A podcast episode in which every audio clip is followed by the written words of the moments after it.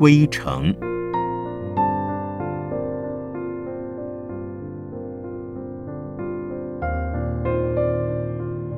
圣严法师著。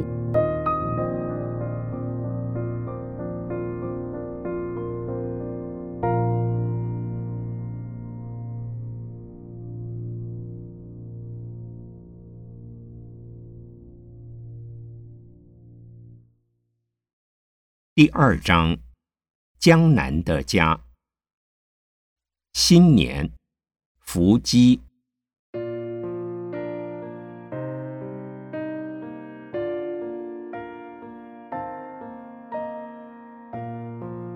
江南是以富庶闻名的地方，故有“鱼米之乡”的美誉。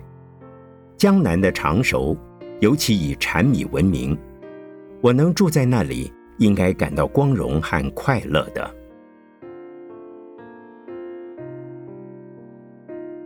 但在我的追忆之中，欢乐的往事实在不多。儿时最感兴趣的只有两样事情可记：一是过阴历年，一是看庙会。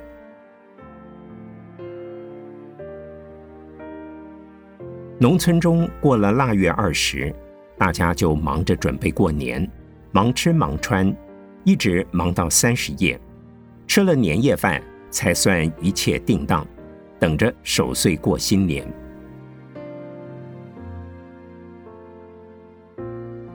对于我家来说，过年并不是可喜的事，要债的人往往有好几个，接连来上好几天，一直要到三十夜晚。父亲为了筹款还债。年前就很少在家。我们兄弟姐妹六七人，个个挠着嘴问母亲：“今年能不能给我们一点压岁钱？”母亲的回答总是一个“有”字。事实上，纵然有，也只一点意思的象征而已。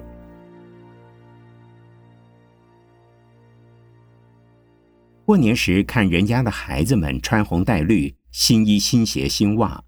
我最多则只有一双新布鞋，因我最小，兄姐们的旧衣一改就成了我新年的新衣。有一次，我嫌改做的衣服不好看，母亲却对我说：“这个也是新的，是我新洗的、新裁的、新缝的，只要穿着暖和，看来干净，那就是新的。”这对我后来的影响很大，直到现在。我对衣着料子的好坏从不考究。儿童毕竟是儿童，一到新年无不欢天喜地。过了腊月三十夜，再穷的人家也能欢欢乐乐、说说笑笑。大家因为田地封了洞，所以一直可以玩到正月十五之后。正月十五的元宵节，大家点灯玩火。又掀起新年结束的高潮。农村的新年娱乐多少也带点宗教的色彩，例如请灵沟仙及点长寿灯，便是由宗教信仰而形成。请仙是用一只新簸箕，在兜弯背上披一块老太婆用的包头巾，插一支发簪，再在口沿的后弯部。插一根竹筷子，将箕口反复用秤杆做轿杠，点了香到田里祷告，请灵沟三娘回家问年景。抬到家里点烛焚香之后，就可以问了。有两人扶住秤杆，他用点头的数次来回答问题。我所记得的一次是在我家请的，似乎非常的灵。但他很实在，不知道的就不回答。问了之后，还要把他送回田里去。有一个人家，大人不在家，孩子们也请到了灵沟三娘。正在问的时候，大人回家了，孩子们忙把簸箕往地下一甩，溜了。等大家睡了，那只簸箕却做起怪来，直到把他送走。家里才平安下来。其实这也是伏击的一种，不过这是业余性而带娱乐性的。祭坛的伏击，那是由姬童担任，是职业性及宗教性的。伏击又称为伏击。近代有一位许地山先生，他站在否定多神信仰的立场，他是基督徒，著了一册《伏击迷信底研究》。他的看法未必正确，他从许多古书中整理出了有关伏击的资料，则很可贵。在该书的第一章中说到伏击的起源，伏击术在许多的原始民族中对它都有相同的信仰。西洋术的 cosinomancy 是从希腊语而来，mancy 意为占卜法，无疑的伏击是一种古战法。卜者观察鸡的动静，来断定所问事情的行止与吉凶。后来渐次发展为书写，或与观王术混合起来，不借鸡的移动，直接用口说出或用笔写出的也有。可见我所说的请灵沟三娘，尚是一种原始的伏击信仰，在中国古籍里。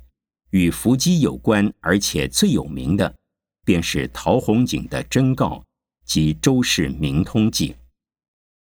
所以，中国伏击信仰原出于道教，但在后来的祭坛却是混杂宗教、各宗教乃至《西游记》及《封神榜》等怪诞小说所传说的神仙、菩萨、佛一概信仰，比如释迦、观音、老庄。孔孟、吕祖、济公、耶稣、玉皇、关公、李太白、孙悟空、红孩儿、李天王、杨六郎、姜子牙、城隍、土地公，乃至国父孙中山先生等等，都被他们奉为降坛的神明。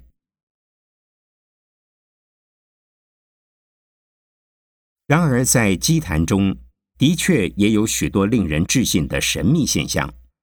降坛以后的神，不论他报的是什么名字，往往都能够吟诗作对、预报凶吉、诊病处方。我曾听到一位祭坛的信徒告诉我，在二十多年前的上海，祭坛上来了一位木道人降坛，他为治一个人的疾病，能在当时处方，当时去四川采药。过了不多一刻，便有一颗药丸从空中落下，落在祭坛上。病人服了那颗药丸之后，真的能够药到病除。像这样真切的事，岂能只为无聊的迷信？也绝不能说是仅属于心理治疗的效用。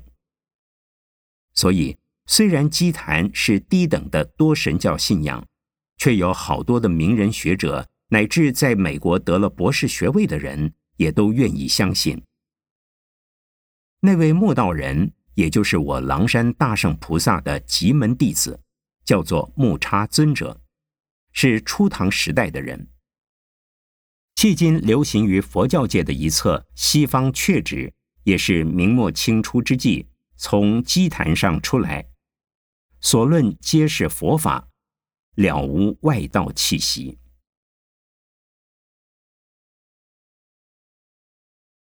因此，若照佛教的看法，伏击所产生的神秘作用是可以承认的，因为佛教虽不崇拜鬼神，但不否认鬼神的存在。那些降到祭坛的鬼神，虽然自己报的是什么什么名字，但却未必真的是什么什么鬼神。他们乃是假借了那些出名的鬼神之名，助长他们的声势。他们的本身。可能只是依草附木的草头小神，或者是飞行自在的佛教所说的八步鬼神。那些鬼神都有或多或少、或大或小的神通能力，产生一些神秘的效验，那是不足为奇的事。对于鬼神问题，我有一篇神鬼的种类可以参考。可是伏击虽有效验，未必次次有效验，所以那不是绝对可靠的事。如果信仰伏击而入了迷，那是有害无益。佛教不主张问卜，当然也反对伏击。佛教只主张以个人自己的信心实践佛法，自然就有许多的善神作为随身的护持。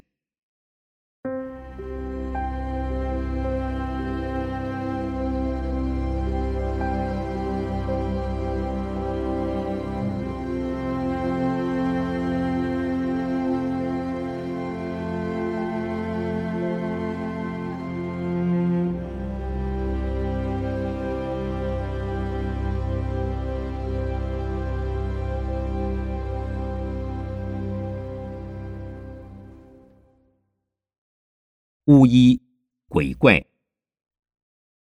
种田的人家非常崇敬土地神。正月十五日的晚上，每一处的土地庙都是一年之中最热闹的日子。江南的土地庙几乎是同样的形式：一丈多高，头两丈长，丈把深，供一对泥塑彩画的土地公婆，粉成土黄色的墙，老远的。就能看到。平常除了人家还愿，或者是死了人去告庙之外，很少有人去烧香。到了正月十五的晚上，不管怎样，地方上的人家也会给他上灯。所谓上灯，是用十来丈长的柱子竖在土地庙前，再用竹片扎成一圈小一圈、一圈小一圈的竹圈圈。吊在柱子上，底圈最大，顶圈最小。把家家户户送来的灯笼一圈一圈的挂好了，升上去。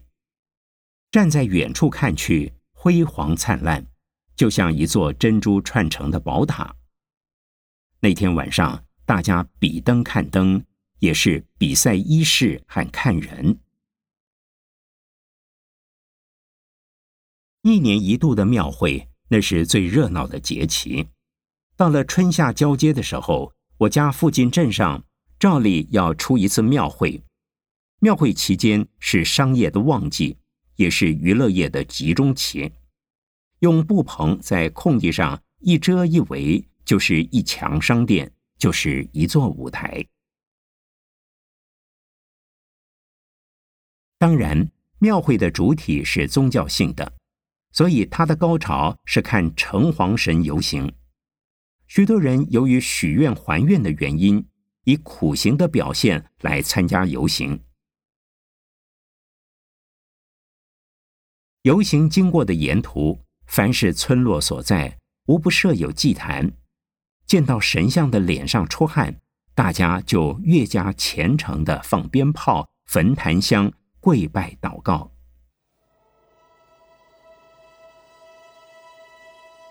城隍爷的神像出汗，我是亲眼见到过的。城隍的灵验，我也听得许多，甚至有人在夜里看到城隍爷的坐骑那匹泥塑的马，也到外面去显灵。但在日本鬼子上岸的时候，城隍爷似乎也被吓走了，大家去求毫无效验。这依佛法解释，是由于中国人的共业所感。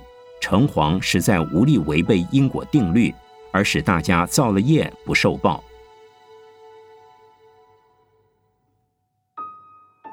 在农村，土地庙等于派出所，各种的鬼神就等于医生，彼此间发生了纠纷，就到土地庙去赌事发咒。如果有了病痛，就请鬼神来医，庙会能够热闹，大多数是由于治病来的。一支药签，一包香灰，能够治好一个人的病，怎能使你不相信？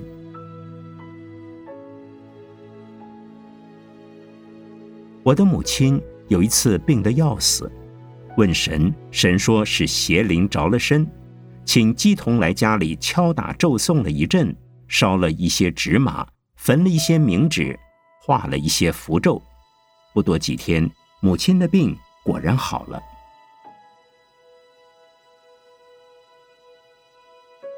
又有一次，我的大哥突然吐起血来，一大口一大口的往外吐，吐了将近半面盆，大家被他吓慌了。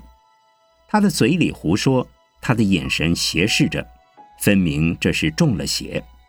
请来一个捉鬼的人，口中念念有词，用一口缝背的大针在我大哥的身上找，最后找着了，在右手的虎口上一针刺下去。刺得我大哥哀哀的直叫，并说以后不再来了。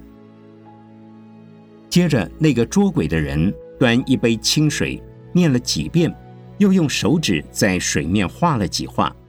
他说：“凡是童真的小孩，都能见到杯中的红色药丸。”好几个小孩都说看见了。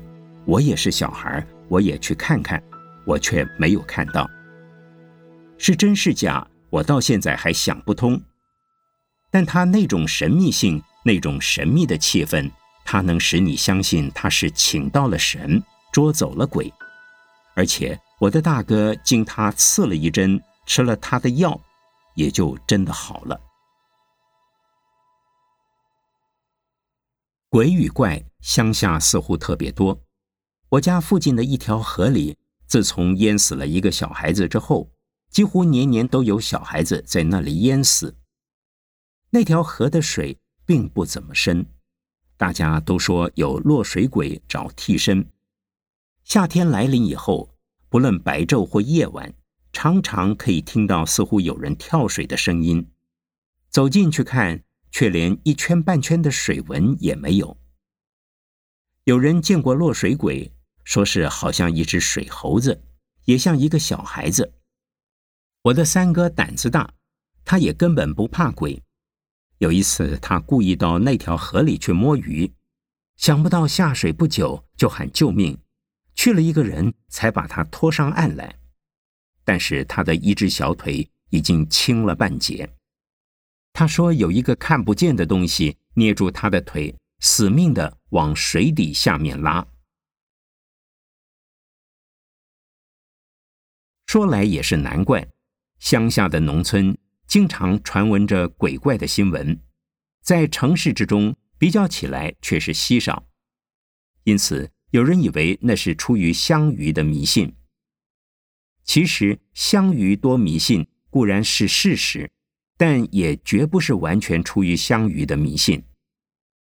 比如英国的伦敦就是常有闹鬼的新闻，中国的上海。也可经常在报纸上见到闹鬼怪的事情。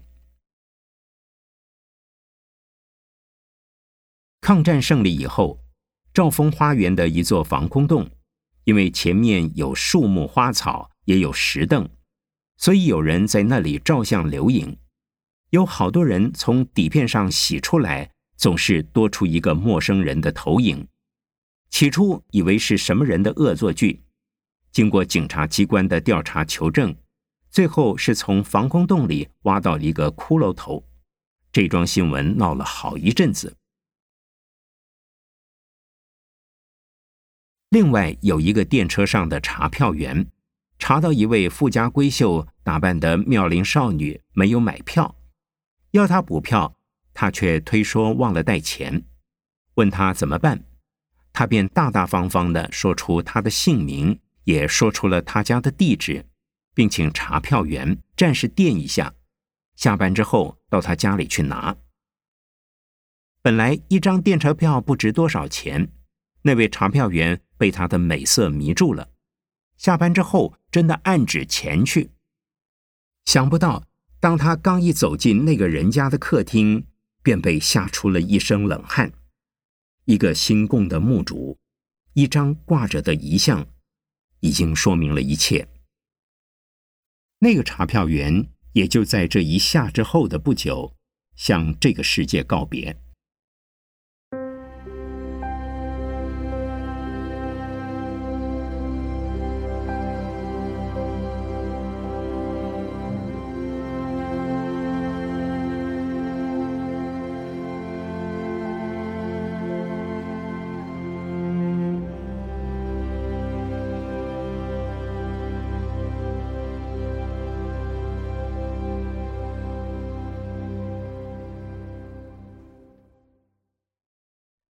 日本军阀。我家的穷，第一是由于水灾，第二是因为战乱。民国二十年，长江大水灾，冲毁了我家江北的田园。民国二十七年的春天，日本军阀的风暴虎狼似的从长江里上岸，到了我江南的家乡。那时我家已从穷困之中挣扎了过来，因为江南的土地肥沃，耕收很好。父母的吃苦耐劳，生活已无问题。据说，要是没有意外，再过几年可以买进一些土地了。然而，正当我家快要抬起头来松一口气的时候，日本人到了。日本人现在看来也跟我们中国人差不多，没有什么可怕的。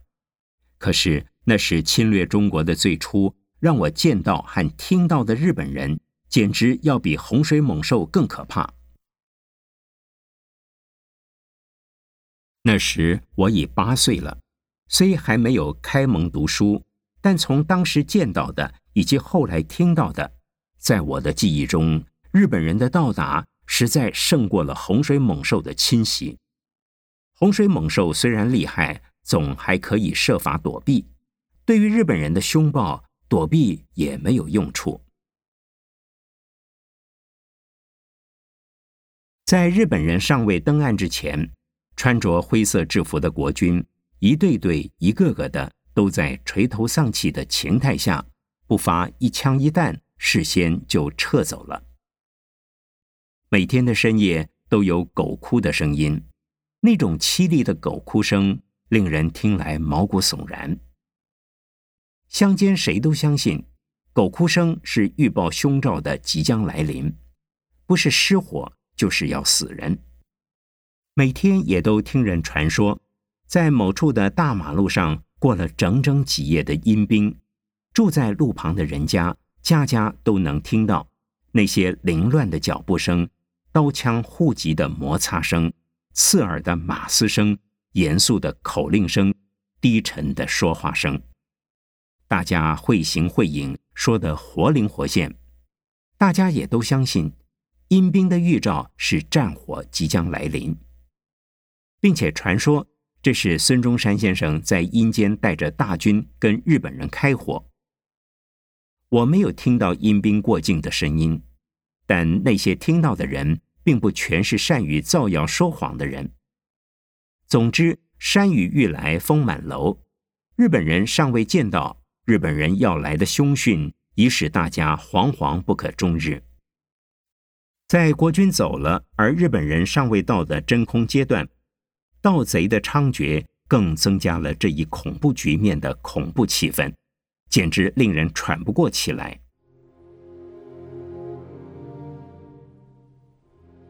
终于要来的毕竟来了，日本人非常顺利的上了岸。并且受到了当地投机分子们的列队欢迎。可是国军虽然不见了，爱国的地下组织却活跃起来。日本人并不能够高枕无忧。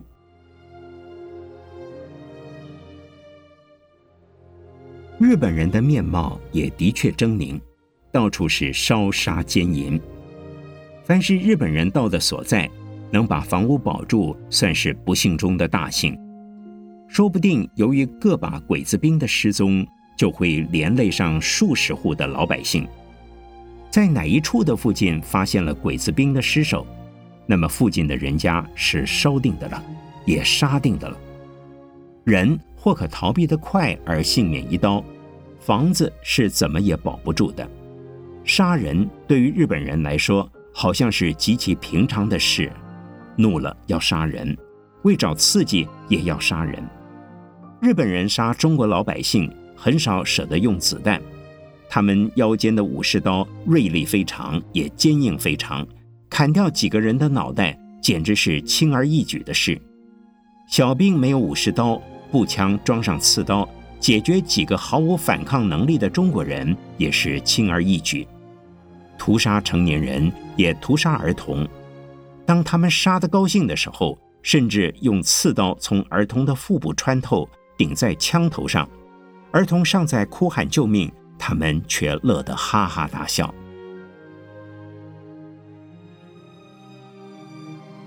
说起日军奸淫妇人，更是惨无人道，不问老少，只要被他们看中了的，很少能够幸免。反正他们的目的是在侮辱与蹂躏。对于年老的妇女，他们用木棍代替阳具，一连在下体捣上了几十下子，根本不要再想活命。对于未成年的少女，他们会先以尖刀引导。遭受了如此强暴的少女。纵然不死，也是半死。对于成年的妇女，如果略具姿色，轮奸再轮奸的命运，也就逃不过了。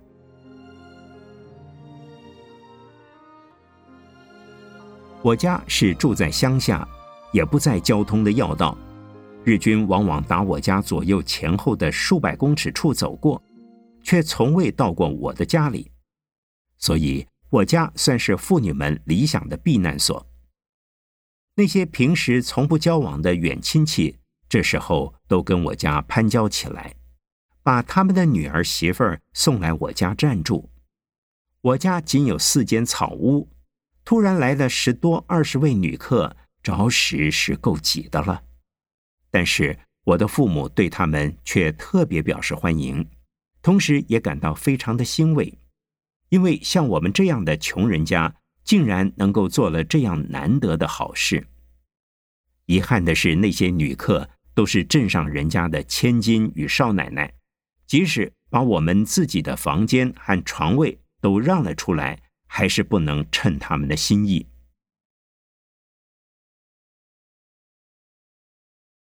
一连住了两个月，到夏季来临之时，第一批凶神恶煞的鬼子兵调走了。跟着来的第二批比较和气一些，花姑娘虽然依旧喜欢，但已不像头一批那样的乱来。于是我家的贵客们也一个个的离去了。当他们出来之时，简直把好话说尽，也把怨心许足，说什么我的父母真是菩萨心肠，他们一定要好好的报答。但在事后呢？他们再也没有到我家走动一次。我的父母从未想到祈求他们的帮助。虽然自从日军到了之后，我家常有断炊之忧，因为我家种的田地有限，田里的出产除了缴租，尚不足一家的半年所需。当时百业停滞，景况萧条，想卖苦力也没有人要，要劳力的。乃是日军征集民夫去挖战壕、构筑工事。为了生活，我的大哥与二哥都去了上海，三哥帮助父亲种田，父兄忙于耕作。因此，我在十来岁时就以应征去为日军服劳役。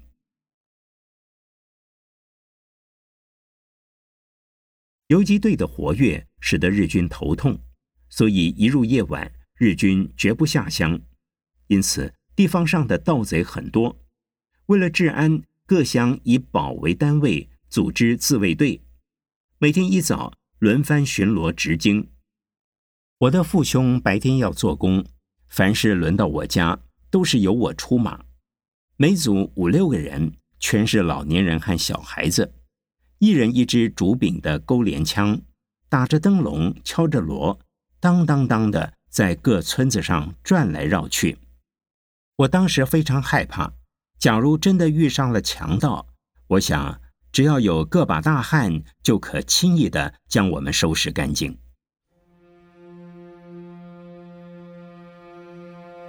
日军集队下乡时，带着警犬耀武扬威，有时遇到了游击队的埋伏，就乒乒乓乓的打上一仗。因此，我们也学会了地形地物的利用，每次听到枪响。就选择有利的位置卧倒。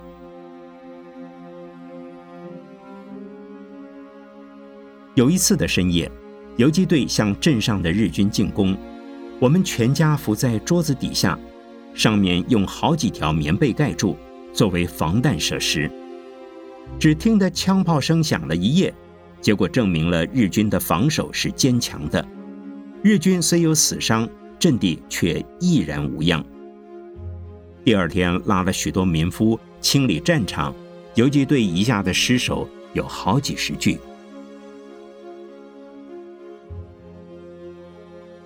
由于常常有人死于非命，所以也到处闹鬼。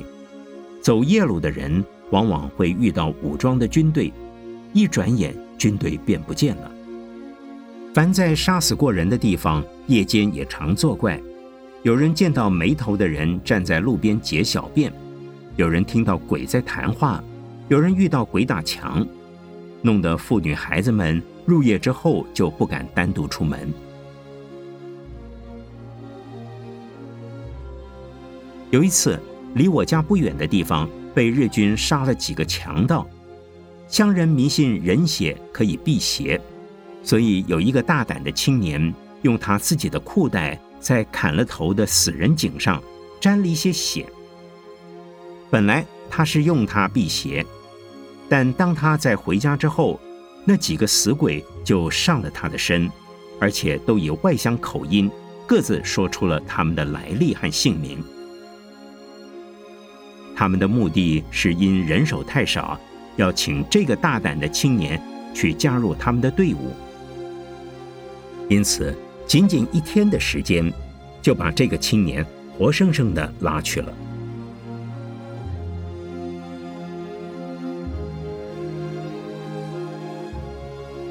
不久，由于汪精卫的叛国，组织了和平军，于是我们乡间又多了一份负担。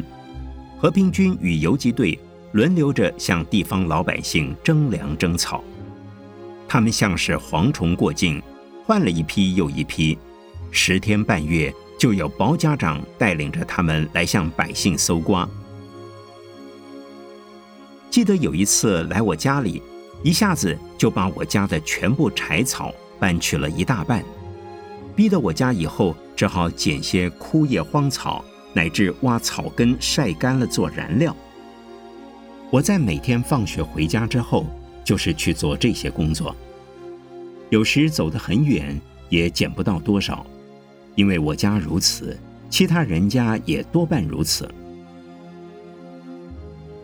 母亲有时见我骨瘦伶仃的夯着枯叶乱草回来，往往偷着擦拭她的眼睛。我问过他几次。他说：“见我如此能干，他怎么会哭？